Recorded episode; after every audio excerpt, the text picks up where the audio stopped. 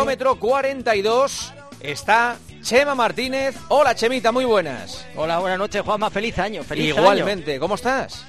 Pues mira, en casa una, unas navidades un poco diferentes, atípicas, porque normalmente estoy huyo del frío y me voy a Lanzarote a pasar calor allí eh, con el amigo Juan Carlos Asambich y este año pues mira, nos ha tocado quedarnos en casa con el frío y bueno, cuidando un poquito todo. He de reconocer que este año me he pasado un poquito más que otros años, eh, he sucumbido a las tentaciones de las comidas.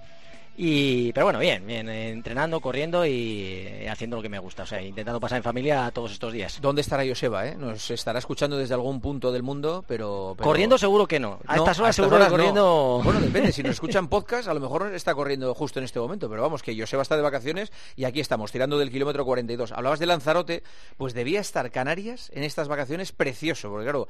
Eh, eh, eh, había muy poca gente y claro, era el momento ideal para visitarlo absolutamente todo. Yo tengo, conozco gente que, ha ido y, estaba precioso Canarias.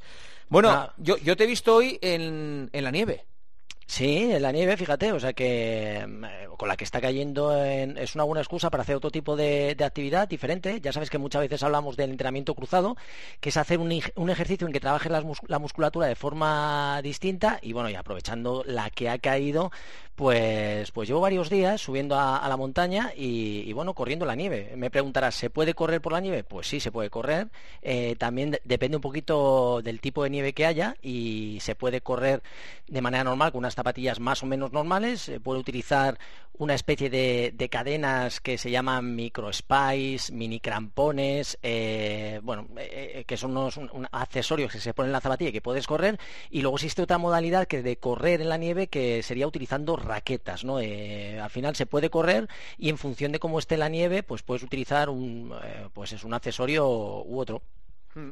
Em, he ampliado la foto y es verdad que se ajusta mucho muy bien a las zapatillas, o sea que no es, no es lo típico de llevar ahí, no sé, una cosa como muy voluminosa, muy molesta. De hecho, yo pensé que era un modelo de zapatillas y no, no. No, no, esto, eh, fíjate, normalmente cuando vas a, sí que es cierto que una de las cosas que cuando vas a ir a montaña tienes que ir siempre protegido, bueno, que sería una, de las, ahora sí que te doy algún consejo más para la gente que quiere ir a practicar eh, pues esta modalidad, eh, tienes que llevar siempre el pie con, en este caso vas a correr por la nieve, pues una, una zapatilla que tenga una capa de goretes para que no se meta mucho el agua. Y luego encima, mm. en esa zapatilla le incorporas, eh, nada, es una cosa que no pesa absolutamente nada, como te digo, esos, esas mini cadenas, esos micro spice, eh, esos mini crampones que se ajustan, o sea, no pesan absolutamente nada y se, como si estuviéramos poniendo en la rueda de un coche igual, y entonces te permite correr, que el pie no se hunde. ¿Y no, resbalas? ¿No resbalas nada? Nada, nada, no resbalas. O sea, puedes, eh, eso sí, no puede ser una nieve que te metas el pie hasta la rodilla, porque entonces... es una nieve pisada, por, Tiene que estar algo pisado un poquito más dura, porque está, sin pisar eh, necesitarías la raqueta. Claro, claro, claro. Entonces puedes hacer cualquier tipo de actividad. También hay que tener en cuenta que cuando vas a la montaña a hacer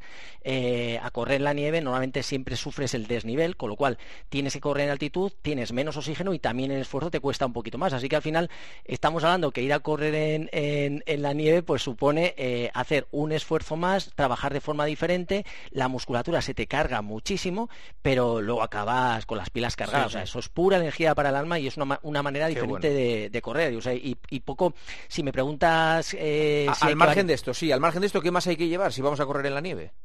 Pues mira, eh, sobre todo eh, saber la ruta que vas a utilizar, que hoy fíjate lo que nos ha pasado. Hoy estaba corriendo por la nieve y, estaba justamente en uno de los siete picos, el, primero que se llama Majalasna, y estaba por allí y me he encontrado a, a tres chicas que nos preguntan, oye, ¿cómo se, para bajar de aquí? Eh, o sea, me he quedado alucinado. O sea, no, no puedes ir a la montaña eh, sin ir preparado y sin saber a dónde vas, ¿no? En este caso, lo primero cuando vas a hacer una actividad en la montaña es tener una ruta ya establecida, tenerlo claro, que no te pase como estas tres chicas que estaban en medio de la montaña y que en cualquier momento puede tener, puede avecinarse una, una borrasca, cualquier cosa, y, te puedes perder. O sea, que pierdes la noción de dónde estás con, la nieve. Entonces, sí que es cierto que saber hacia dónde vas, eso es prioritario. O sea, intentar buscar un circuito que sea accesible no cebarte demasiado porque, para que te hagas una idea, hacer 500 metros de desnivel positivo estamos hablando de que bueno que si corriendo tardas 8 kilómetros imagínate 8 kilómetros podemos tardar eh, habitualmente 40 45 minutos aquí te irías a más de una hora. O sea que al final el, esfuerzo es diferente entonces tienes que, hacer una ruta acorde a tu, a tu condición. O sea una ruta conocida un terreno tampoco pasarse en exceso, saber dónde vas en todo momento y... ¿Mucha ropa? Y bueno, con la, en cuanto a la ropa sería pues las tres capas de siempre, o sea, una primera capa transpirable, una segunda capa pues un poquito que aporte algo más de calor si hace demasiado frío. Hoy estaba por debajo de cero y yo solo llevaba una prenda, o sea que llevaba la segunda capa pero en función de un poco de la intensidad a que hagas el ejercicio. La segunda capa sería pues una especie de, forro y una tercera capa opcional si la necesitas, que a lo mejor sería un cortavientos o un chubasquero, y luego llevar protegida las manos, llevar algún gorro, gafas para la nieve y, poco más. O sea que al final. ¿Hay que calentar más cuando uno va a correr en la nieve? ¿Tienes que preocuparte de hacer un calentamiento más específico o no? ¿O igual?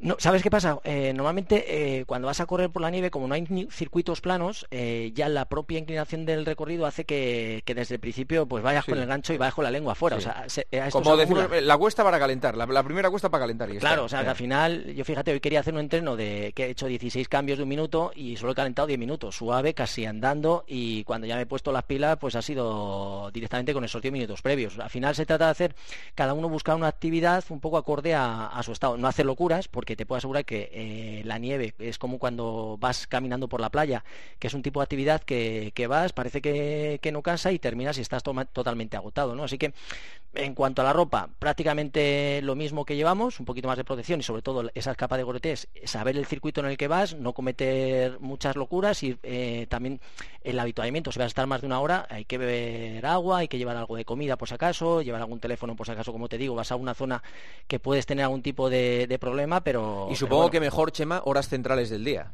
Eso sí, también, efectivamente. Ni las primeras horas de la mañana ni las, las últimas de la tarde, porque las temperaturas bajan drásticamente y entonces eh, puedes pillar heladas y todo se complica un poquito más. Pero Y, desde Madrid, desde Madrid, por ejemplo, eh, ¿cuánto se tarda en ir a correr eh, en la nieve? ¿Cuánto tiempo de, de, coche hay hasta una zona donde se pueda correr bien eh, con nieve? Pues fíjate, desde Cercedilla, que donde he estado yo esta mañana, eh, yo tardo desde casa son 40 minutos desde La Roza, o sea que desde Madrid... Otros 20 minutos más. Sí, una hora eh, estás en la sierra y, bueno, hace falta subir porque mucha gente está subiendo estos días, ha habido, bueno, había un caos de, Es recomendable que cuando vuelvan los niños al colegio eh, se puede empezar a subir a la sierra, se supone, ¿no?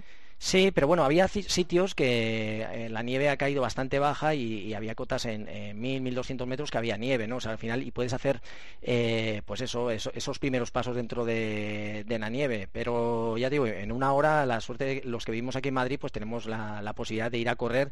Y a ti, que en este caso pueden ser eh, esto que se llama snow running, lo de correr por la nieve, pero también puedes caminar con una zapatilla que te da un, un poquito tacos, tampoco se necesita correr mucho, andar, caminar, puedes utilizar bastones que te pueden ayudar aunque la modalidad de snow running, si vas a competir, no te dejan utilizar los bastones. Y como te digo, en el, en el invierno se abre un abanico de posibilidades, no diría infinita, pero que sí para, todo el mundo y todas las posibilidades. Y, si me dices, ¿qué técnica se necesita? O sea, ¿hay que cambiar alguna cosa? Pues prácticamente lo de los campones te ayuda muchísimo en el impacto y, lo que sí es cierto que sí que se necesita como correr más con el antepié, o sea, con la parte delantera, porque eh, pillas la nieve, el, riesgo de que te resbales es menor y de esta manera, pues si pisas con, el antepié, pues eh, te va a ayudar un poquito más. Y en cuanto a la bajada, si estás bajando, pues no ir frenando, porque si frenas es cuando te vas a caer y un poquito eh, esa sensación de, dejarte ir. Incluso la técnica de deslizamiento, cuando vas bajando un poquito por la nieve, como, igual que cuando vas con esquís, si eres capaz de deslizar, que al principio te da miedo, pues si eres capaz de controlar ese deslizamiento, vas a disfrutar y te, y te lo vas a pasar a pipa. O sea que, bueno, es, es una alternativa a estos deportes de invierno. O sea que, está bastante bien y como te digo, te lo pasas pipa, ¿eh? Vale, pues ahora ¿Te animas un día o qué? ¿Vamos a probar? Me estás liando para muchas cosas, ¿eh? Oye, el otro día se lo decía Joseba, que ha sido una de las cosas bonitas del 2020 que nos ha traído, ha sido poder compartir contigo con Joseba un entrenamiento. Ha sido maravilloso. Estuvo simpático, sí, sí. Y que sepas que en honor a ti, el día eh, uno, ¿sabes lo que he comido? ¿Qué comiste? Unas lentejas oh, Yo las comí el día 30. Pero, bueno, ya lo vi, ya las vi. comí el día 30 y, riquísimas. Sí, sí. Estupendísimas estaban oh. las lentejas. Qué plato más bueno. Bueno, una cosa, eh, Organización Mundial de la Salud. Creo que ha hecho eh, una serie de recomendaciones acerca de, del ejercicio pues físico para los jóvenes, ¿no? Fíjate que aquí estamos diciendo siempre que todas las bonanzas de hacer ejercicio, que hacer actividad física es vital porque fortalece nuestro sistema inmunológico, porque nos ayuda a estar bien, porque nos ayuda a estar más positivo, más optimista. Y en este caso la OMS pues ha marcado una especie de pautas de lo que del deporte que se debería hacer, ¿no? Y en este caso los niños y los adolescentes, si fijamos hasta los 17 años, dicen que habría que hacer 60 minutos al día moderados de ejercicio e incluir también algún tipo de actividad para fortalecer los huesos y los músculos, por ejemplo, los saltos, eh, un poquito de las escaleras, o sea, tipos de trabajos en los cuales trabajemos a nivel muscular y fortalezcamos los huesos. Eh, como digo, de esto en, edades de, pues esos niños hasta adolescentes, a los 17 años. Estamos hablando de 60 minutos al día, ¿eh? Sí, sí. Que en esto hablamos, pues eso, salir a montar con la bici. Mucho, bastante, ¿eh? Es bastante, ¿eh? a mí me ha sorprendido porque aquí siempre hablamos de 3, 4 veces por semana hacer 40 minutos, lo que se les exigiría a un adulto en cuanto a salud, pero aquí nos dicen de forma diaria. También date cuenta que caminar estaría haciendo actividad, eh, si está jugando un partido de fútbol también estaría haciendo algo y son 60 minutos al día de, eso, montar la bicicleta o hacer alguna cosilla. Luego si vamos hasta 60 años, en esta la franja a la que estoy yo, estamos hablando eh, de actividades entre 150 minutos y 300, o sea, ya estamos hablando entre 2 y 4 horas, pero semanales, o sea, ya sería lo que un tipo de actividad, igual que hablábamos con los chicos, de actividad moderada, o sea, que tampoco habría que hacer locuras y sí que podríamos hacer menos, o sea, que si es menos tiempo, eh, podría ser un poquito más intenso. Y aquí estaríamos hablando, pues eso, de, de minutos semanales, entre eso, dos, tres horas al menos todas las semanas de, ejercicio. Si es moderado y una hora, hora y media, si es un, poco de ejercicio más intenso. Aquí al final en estas edades eh, prevenimos todos los problemas cardíacos, hipertensiones, diabetes tipo 2, o sea que, es un ejercicio que, nos va a ayudar mucho. Y luego, si pasamos a los mayores de 65, eh, la única novedad sería el ejercicio moderado también de manera, no haríamos el ejercicio tan intenso, ejercicio un poquito más suave y lo que incorporaríamos sería pues uno o dos veces por semana un trabajo de fuerza para aliviar la musculatura y, sobre todo aliviar a, los huesos. Así que fíjate lo que dice la OMS, o sea que, el ejercicio es bueno y que se debería hacer porque, porque nos ayuda. Así que empezamos el año con, muchas recomendaciones de, salud, Juan. la, la, OMS ahora tiene bastante trabajo, ¿eh? entre unas cosas y otras. tiene, tiene tela. Buah, el que tiene que hacer los comunicados de la Organización Mundial de la Salud está está, el hombre estresado con el año que, ha pasado y lo que le viene encima. Oye, ¿has seguido la San Silvestre o no? Pues la verdad que no. No, oye, pues sabes que eh, tu paisano, hemos tenido la San Silvestre Vallecana, tu paisano David Villa que está corriendo. ¿Ah, sí? se ha puesto fino fino el, sí, no, corre mucho, sí, sí. Eh, ha perdido 6 kilos el tío y se ha cascado 38 minutos, que, Ostras. Oye, que yo creo que no, está nada mal y, es otro de los muchos deportistas que dejan su deporte y se aficionan a esto de, de correr. 38 minutos, no está mal, ¿eh? O sea que y con 6 kilos. Y bueno, decir que ha habido, este año han sido San Silvestres diferentes, porque desgraciadamente no ha podido correr todo el mundo como hubiera deseado, entonces las carreras pues lo que han hecho ha sido tener una parte física, por así decirlo, de, gente que justificar un poco la carrera para que no se eche atrás y haya gente que pudiera participar. Y en la San Silvestre Vallecana, por ejemplo, en Madrid, pues han corrido 400 personas. Eh, hizo un frío, cambió el circuito, no había gente, todo con todas las medidas ¿no? que, ya estamos acostumbrados. Y en un circuito de dos kilómetros y medio, pues en mujeres ganó, ganó Yeguala, Yegualau, fíjate, 31-15, que no está mal, y en chicos Ebenio, que hizo 27-42. El primer español fue Umais, que hizo 28 minutos 36 y, y, bueno, realmente donde corrieron más fue en la carrera de que sería la San Silvestre que se hace en Barcelona, los Nosos, fíjate que sigue habiendo rivalidad en Madrid San Silvestre Vallecana, en Barcelona tiene la carrera de los Nosos, de los Narizotas y en esta carrera llegaron hasta mil participantes, o sea, un poquito más que, en Madrid. Y aquí mujeres querían batir el récord del mundo de 5.000. Ya no nos conformamos con nada, Juanma. Aquí todas las carreras ya quieren intentar su, su propio récord. Y como este año Valencia ha sido la que ha marcado la pauta, pues ahora todas las carreras pues quieren intentar ese récord. No lo hicieron, desgraciadamente Diaba, que fue la que ganó en 5.000, y en chicos un francés que era campeón de Europa, el vigente campeón de Europa, que se llama Anduni, 27-42, que ganó. También otra carrera en Ciudad Real, eh, que en esta es una carrera tradición de, que se llama El Pavo, da al ganador un pavo. Y bueno, como digo, muchísimas San Silvestre, muchas de ellas virtuales y un poquito he elegido estas tres un poco en representación de todas las San Silvestres que se hacen a lo largo de toda la Ojalá que el año que viene sean, o sea, que este año Este año, oye, que estamos ya este menos 200, sí. ya 200 días, no queda para, absolutamente para nada. Tokio, para Tokio, para Tokio, para Tokio. Ojalá, ojalá que, haya más normalidad de la que tenemos ahora. A ver, preguntas de los oyentes, las primeras preguntas de 2021 para Chema Martínez. Chema, ¿cómo saber si estás preparado para el maratón. Eh, bueno, si realmente, si te digo la verdad, Juanma, cuando afrontas tu primera maratón, no estás nunca convencido de que puedas estar preparado. O sea, que si te fías de ti mismo, realmente no lo vas a correr nunca porque siempre te entran, surgen dudas. Cuando hablamos de correr una maratón es porque tenemos ya en nuestras piernas muchos kilómetros hechos, llevamos ya tiempo, y hablo de tiempo en años entrenando, hemos hecho media maratones y llevamos entrenando durante tiempo, eh, pues sin ningún tipo de problema. Es decir, los últimos, después de llevar tiempo, haber llevado nuestras piernas media maratón, eh, una, maratón se puede planificar entre 12 y 16 semanas llevando entrenamiento previo anteriormente. Así que cuando se dan todas estas cosas se puede decir que estás preparado, aunque como digo, nunca tienes la certeza de que vaya a salir todo bien. ¿Qué cinta tienes de correr? La que tengo yo se llama My eh, que es de Tecnogin y es una cinta que llega hasta 20 por hora, no va más. Eh, para algunos se puede quedar escasa, te puedo decir.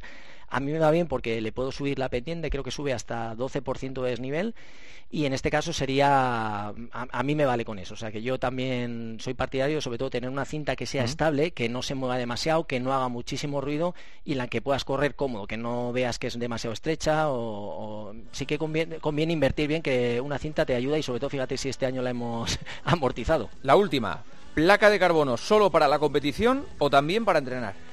Fíjate otras cosas de este año, placa de carbono, tú la has probado, has visto la diferencia que hay en lo que supone correr con una placa de carbono en los pies. Yo diría siempre, pero claro, a lo mejor tú, eh, bueno, que no viene mal, por lo menos en asfalto, ¿eh? Eso es. Bueno, pues fíjate, yo he llegado a la conclusión, en realidad donde vas a conseguir las mejores marcas es compitiendo, donde le vas a sacar el mayor partido. Pero lo que estoy descubriendo, acuérdate, hicimos una entrevista a Jan Landasen cuando hizo el Reco de España, que él realmente donde lo notaba es que podía entrenar fuerte y al día siguiente estaba recuperado. Pues es lo que me está pasando, que estoy haciendo series con las zapatillas de carbono y al día siguiente me encuentro muy recuperado. Así que, ¿cuál sería mi recomendación? lógicamente, sí o sí en las competiciones y en los entrenamientos fuertes también me los pondría porque minimizaría el riesgo de lesiones, que es la clave, no lesionarte para poder competir a tope.